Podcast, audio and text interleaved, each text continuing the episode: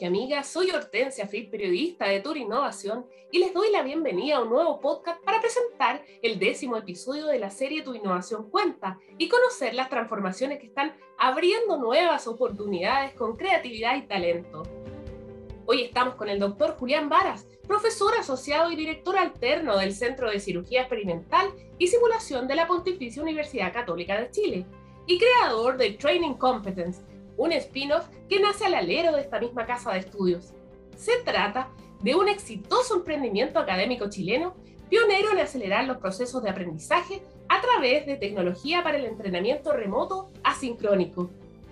Así, a través del teleentrenamiento, esta solución apoya a estudiantes y profesionales de la salud para mejorar sus habilidades y destrezas en la realización de procedimientos y cirugías sin incisiones. Bienvenido, Julián. Gracias por estar con nosotros. Muchas gracias, Hortensia. Un honor estar en tu innovación y poder comentar todo lo que hacemos desde Training Competence. Así es, la transformación digital está impulsando múltiples cambios, también en las metodologías de enseñanza-aprendizaje. Para comenzar, Julián, ¿nos puedes contar cómo partió esta innovadora solución? ¿Qué lo motivó a desarrollarla? Sí, fue, bueno, yo soy académico en la Universidad Católica, en el Centro de Simulación, y lo que estábamos viendo era que había una necesidad importante de formar cirujanos en habilidades técnicas, más allá de lo que te enseña una residencia de cirugía general que son tradicionales en todo el mundo. El modelo clásico era que un mentor le enseña al cirujano a eh, primero le muestra cómo el mentor opera y el cirujano va de a poco copiando esto y haciéndolo de buena forma, mientras además estudia obviamente indicaciones quirúrgicas cómo se manejan los pacientes, hasta que puede empezar a operar de forma supervisada y finalmente termina siendo independiente e incluso enseñándole a otros cirujanos hacia abajo. Esa era la formación tradicional, sigue siendo a todo esto y es muy buena formación, por eso ha durado tantos años. Lo que pasa es que en el mundo en el que vivimos hoy, en donde nos damos cuenta que cada vez hay más residentes que formar por generación, en donde los docentes no todos están entrenados para ser docentes, sino que eh, de repente por cargos asistenciales simplemente tienen a su cargo abajo eh, un par de alumnos y no sabemos si van a ser o no grandes maestros o no. Eh, en donde también está cada vez más judicializada la medicina y por sobre todo una de las razones más importantes es la seguridad del paciente, o sea, poder entregarle lo, óptimo y lo mejor del cuidado al paciente. En, esas, en ese paradigma es que creemos que uno se puede entrenar mucho mejor previo a operar a los pacientes. Y nos dimos cuenta que estaba una necesidad entonces de crear programas de simulación que pudieran enseñar a cirujanos de forma, eh, primero, eh, simulada y al mismo tiempo, cuando creamos estos programas en simulación de la católica, nos dimos cuenta que había una gran demanda y venían desde toda Latinoamérica, desde Perú, desde Bolivia, desde Quito, desde varias zonas de Latinoamérica a entrenarse a Chile. Y todos siempre te terminan diciendo, oye, esto es posible que lo hagamos en nuestros países? ¿Es posible que no tengamos que viajar, suspender nuestra actividad laboral por meses y que nos puedan entrenar en nuestros países? Entonces, como un experimento eh, y de forma científica, lo que empezamos a indagar era justamente si es posible hacerlo de forma remota. Y eh, al principio probamos con cosas tipo Zoom, pero en esa época era más otras, ¿cierto? Como Skype, eh, Teams y otras que existían clásicas. Y nos dimos cuenta de que el formato sincrónico no era tan bueno, los cambios de horario, cuando uno tiene diferencia de horarios con otros países, estar con un mentor lo esclaviza mucho al mentor. Y ya teníamos esos problemas que yo creo que hoy en día todo el mundo lo está viviendo con la pandemia, pero para nosotros fue hace como cuatro años y nos dimos cuenta que era muy interesante empezar a probar sistemas con tecnología que empoderaran la asincronía, o sea, que un mentor pudiera revisar a un alumno de forma asincrónica y que empezara entonces el alumno a hacer su curva de aprendizaje de forma remota. Y el experimento no fue muy bien, así es como parte todo. Es interesante saber cómo ustedes lograron anticiparse al escenario en el que estamos hoy día. La simulación busca mejorar las habilidades de los estudiantes becados de medicina con un entrenamiento riguroso que después se aplica con pacientes reales en pabellón, es decir, no reemplaza el entrenamiento presencial, pero es una herramienta que cumple objetivos específicos.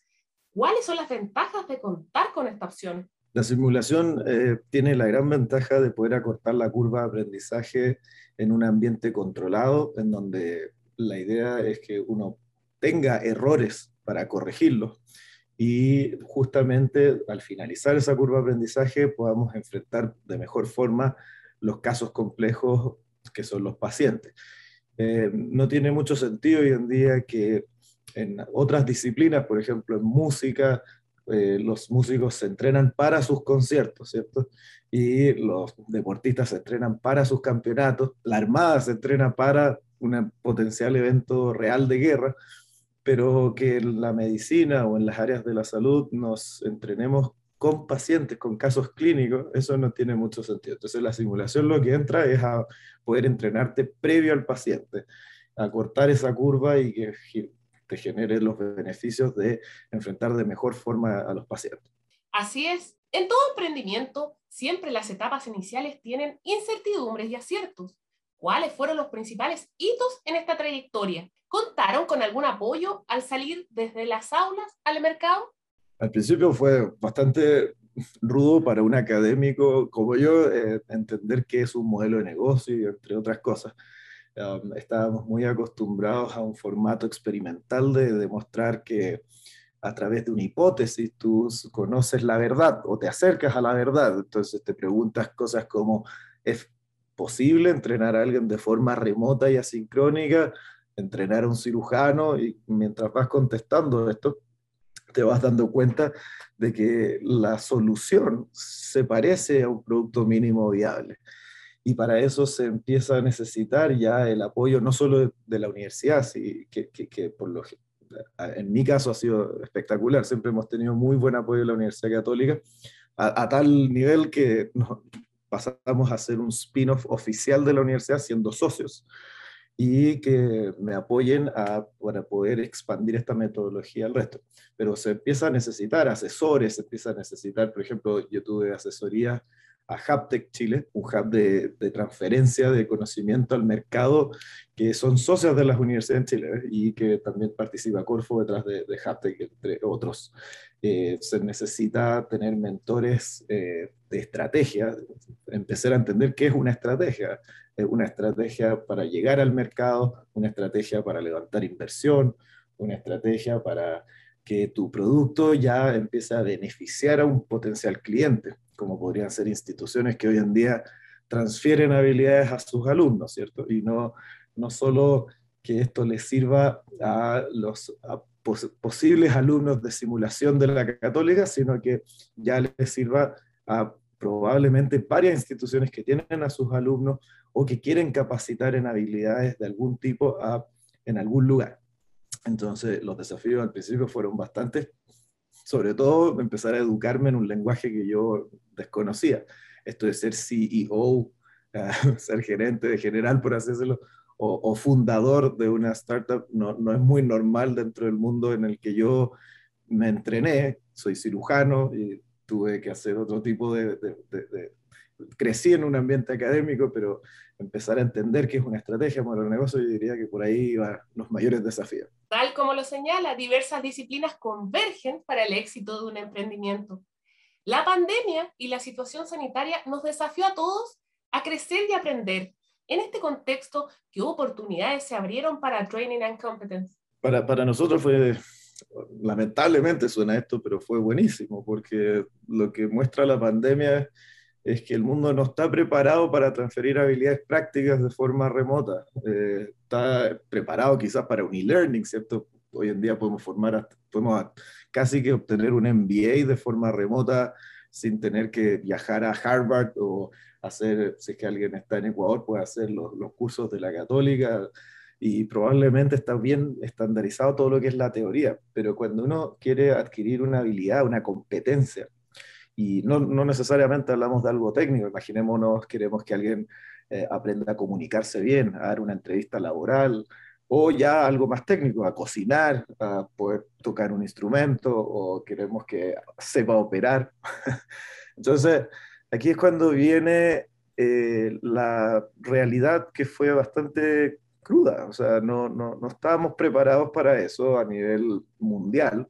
Eh, nos damos cuenta, primero yo en el campo de cirugía me doy cuenta de que en Estados Unidos y en los principales lugares del mundo donde se hace simulación no tenían cómo hacerlo. Y nosotros teníamos una solución que ya funcionaba de 3, 4 años, o sea, ya estábamos entrenando cirujanos en más de 3 a 4 países, hoy, hoy en día estamos en 6 países, en 15 ciudades, y sabemos cómo hacerlo de buena forma. Después estábamos, empezamos a expandirnos por la necesidad de la pandemia a toda la facultad de medicina, con kinesiología, enfermería, entre otras carreras fuera de medicina. Y eh, la gracia es que hay una necesidad enorme para poder llevar esto de buena forma. Y nuestra metodología, que lo que hace es empoderar la docencia para que justamente ocurra un buen aprendizaje y que es y ocurre de forma digital, eh, le viene muy bien a esta nueva era. Entonces, no solo eso, cuando termine la pandemia como tal, tiene la gran gracia de que es más óptimo que la versión análoga que ocurre hoy en día de cómo uno forma el típico taller de alumnos. O sea, si es que estamos en un taller de gastronomía, el típico taller es que el docente le da un par de feedback y tips eh, mientras están cocinando los alumnos en el ambiente que sea, ya sea en el edificio de, de un instituto técnico profesional como eh, desde su casa. Pero la gracia es que ahora con Siwanduwan, que es nuestra metodología, eh, lo que ocurre es que queda digital. Entonces empezamos a entender que es un buen docente, que es un buen feedback, se puede empezar a analizar y cuando ya lo digital te acerca a la objetividad, eso te permite tomar decisiones muy importantes como institución. Hablemos más de los alcances que ha tenido hasta ahora este emprendimiento. ¿Cuántos estudiantes la han utilizado y se puede extender este avance a otras disciplinas? Sí, te, estaba contando que estamos expandiendo rápido. Por suerte, eh, hemos tenido un, muy buen crecimiento. Ah, estamos muy contentos dentro de Training Competence que, que, que, ya no solo beneficia esto a cirujanos, no solo beneficia a médicos, no solo beneficia ya al área de la salud que hemos ido creciendo como kinesiología, enfermería, odontología, entre otros, estamos empoderando desde la simulación UC de la Facultad de Medicina de la Católica cómo crecer bien en todas las áreas de forma remota y asincrónica y poder ofrecer esto fuera de la universidad a través de extensión y educación continua de la Católica a universidades que necesiten estos entrenamientos. ¿Por qué no entrenar a alguien, si es que ya se está haciendo bien en kinesiología dentro de la católica, a hacer ese tipo de habilidades ya en Bolivia o en Ecuador o donde sea? Y em, ya lo más entretenido y lo más nuevo que estamos metiéndonos hace ya más de seis meses tiene que ver con los institutos técnicos profesionales. Y puntualmente eh, acabamos de celebrar una nueva sociedad, alguien que, que, creemos un partner, un socio estratégico muy importante para poder llevar nuestra metodología ya hacia todo el mundo y tiene que ver con el DUOC UC. Así que estamos muy contentos de estar con DUOC UC que ya hemos piloteado en varias de sus carreras, en electrotecnia, en gastronomía, en cómo restaurar bienes e inmuebles nacionales, en cómo se les corrige en, cosas, en tareas como cortar una madera y otras cosas. Y nos damos cuenta que la metodología beneficia mucho a sus alumnos. Por eso estamos con un fuerte plan para ver cómo podemos expandir de buena forma esto dentro de, de su institución. Estamos con más de 4.000 usuarios activos en este momento. Training Competence se ha posicionado fuertemente en Latinoamérica, tal como nos está comentando, y ha llamado la atención de los principales actores de la salud y la innovación en el mundo cómo han impulsado la internacionalización de esta herramienta y cuáles son las perspectivas. lo principal es entender que en Latinoamérica nuestro modelo de negocio funciona de la siguiente forma. Una institución, imaginémonos en el caso de un cliente de nosotros como la Universidad Católica, tiene habilidades prácticas que quiere enseñar a alumnos. Y eh, esos alumnos, voy a dar un ejemplo puntual, pueden ser cirujanos en distintos países y la Católica ha diseñado cursos a través de la metodología Siguandúan en la plataforma Siguandúan y eh, tiene docentes de la Católica certificados para entrenar cirugía en distintos niveles, básico, avanzado, entre otros, pero hay varios. Y entonces, como ya está la forma para poder enseñar a cualquier cirujano, no solo en Santiago, lo que empezamos a hacer es expandir ese sistema hacia otros países. Nuestros primeros clientes fueron en Lima, Perú, donde había una buena necesidad. Estábamos con la Universidad de San Martín de Porres, pero la Universidad de San Martín de Porres hace como un gimnasio en el lugar en, Perú. Entonces ahora el resto de Perú puede ir a entrenarse ahí sin tener que viajar a Santiago.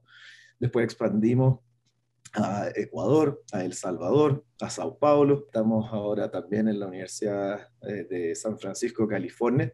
Y todos esos alumnos cirujanos, urólogos, ginecólogos que, que aprenden cirugía laparoscópica están entonces comprando los cursos de la católica en esos países, en esos gimnasios. Entonces, estamos expandiendo rápidamente, solo con un curso como ejemplo, eh, se puede llegar rápidamente a cubrir todo el mundo en distintos idiomas. Y lo importante es que va quedando la data para poder analizarla, para poder entender cómo optimizar mejor los cursos, cómo los docentes pueden empezar a ser mejores docentes qué es un buen feedback que te contaba antes, que analizarlo pasa a ser algo digital. Es la, siempre durante la historia de la humanidad no hemos entendido qué ocurre entre un docente y un alumno, qué hace que un docente sea bueno o malo. Tenemos obviamente estudios cualitativos, pero, pero es distinto verlo, eh, donde el docente entiende cuál es el error, lo indica, lo corrige digitalmente y vemos si es que después el alumno aprende o no. Entonces, eh, tenemos mucha data para poder ir haciendo, por ejemplo, algoritmos de machine learning que permiten llegar a una inteligencia artificial y complementar la docencia y que con un profesor se pueda llegar a más alumnos en distintos idiomas de mejor calidad. Esa es solo una punta de lanza que te estoy contando. Entonces, imagínate cuando ya empiezan a haber miles de habilidades, porque en kinesiología ya tienen varios cursos armados, en enfermería están armando varios otros cursos. Todas esas habilidades pueden empezar a copiar el buen ejemplo que ha sido para nosotros cirugía y eh, llevar eso a, donde haya una necesidad, que es en todo el mundo. Claramente nos están abriendo una enorme puerta al futuro. Actores tan relevantes como la academia y las empresas pueden promover e impulsar la investigación, el desarrollo y la innovación. ¿Cuál es el llamado que podemos hacer con miras a los desafíos de la sociedad? Es importante, creo yo, siempre la relación entre la industria, la, academia, eh, el gobierno y varios actores que buscan un bien común. En el caso de nosotros, que ya no es la educación solo de cirujanos, sino probablemente la educación de todo, comprender las habilidades desde, desde el corazón, que es la relación docente-alumno, puede que atraiga a muchos stakeholders, ¿cierto? Entonces, ahí es cuando uno tiene que poder tener un ecosistema donde articularse y tener muy bien eh, identificado estas, estos actores claves para que uno pueda expandir. En el caso puntual nuestro, hemos identificado varios actores claves, partiendo porque obviamente las instituciones técnico-profesionales, la institución de educación superior, eh, no solo son buenos clientes, sino que al mismo tiempo se transforman en muy, buenos canales, porque sus usuarios, sus alumnos, están hoy en día, gracias a lo de la pandemia, nos damos cuenta que pueden no estar solo en las mismas ciudades donde están estas instituciones, sino en todo el mundo. Pero hay otras industrias, por ejemplo, algo puntual, pero que es de insumos quirúrgicos. Le interesa mucho la formación de buena calidad de cirujanos. Entonces, entender esto implica que cuando empiezas a crecer en un programa de entrenamiento de cirujanos, a la industria sí le interesa, en este caso puntual es un ejemplo, pueden ser otras industrias, pero, pero le interesa mucho de que esto ocurra y empiezan a ayudar, empiezan a decir, oye, me interesa que se un centro de entrenamiento en Colombia, ¿por qué no vamos juntos? Ustedes, nosotros ponemos todo lo que se necesite de base, los insumos quirúrgicos y todo esto, mientras ustedes van con el programa académico, la de educación y la certificación. Y te das cuenta de que entonces que puedes empezar a colaborar.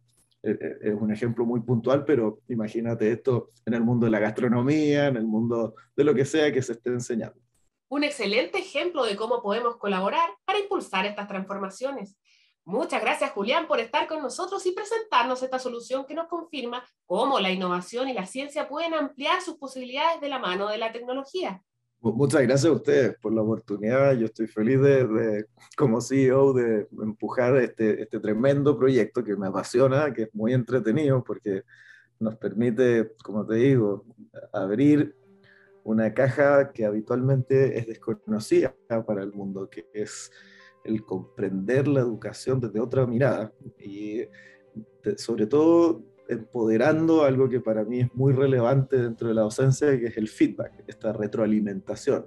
Todos necesitamos ese empujoncito en, donde, en la vida, ya sea desde un familiar, desde tu comunidad de aprendizaje que le llamamos, que podría ser tus redes sociales, tu docente, eh, alguien que te va corrigiendo el error cuando tú lo estás cometiendo en el camino. Y en esa curva de aprendizaje se hace imprescindible estos mentores, estos instructores.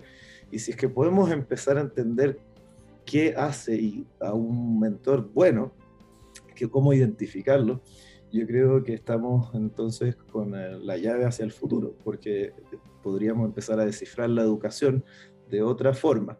Podemos empezar a entender que efectivamente podemos hacer inteligencia artificial que va a estar estandarizando la docencia, sacando el mejor provecho para que le llegue de buena forma esto a, los, a sus alumnos cuando se necesite, en base a millones de datos y no solo en base a lo que ha sido la experiencia personal de un individuo como tal. Entonces, creo que estaba muy entretenido lo que está pasando en Training Competences con C1 y estoy feliz de que podamos expandir esto ya a varias áreas. Training Competences sí está creciendo gracias a eso porque justamente hay necesidades que, que, atender de distintas instituciones que son tan variadas como institutos técnicos profesionales, universidades, empresas privadas que requieren capacitar a sus propios usuarios, ¿cierto? Hay de todo tipo de, de, de necesidad que atender y estamos contento de poder hacerlo y aportar nuestro granito en este mundo. Maravilloso desafío. Muchas gracias a todos los amigos y amigas que escucharon este podcast de Tu Innovación. Pronto volveremos para conocer la experiencia de quienes nos están sorprendiendo con la creación de nuevos caminos para avanzar hacia un mundo mejor.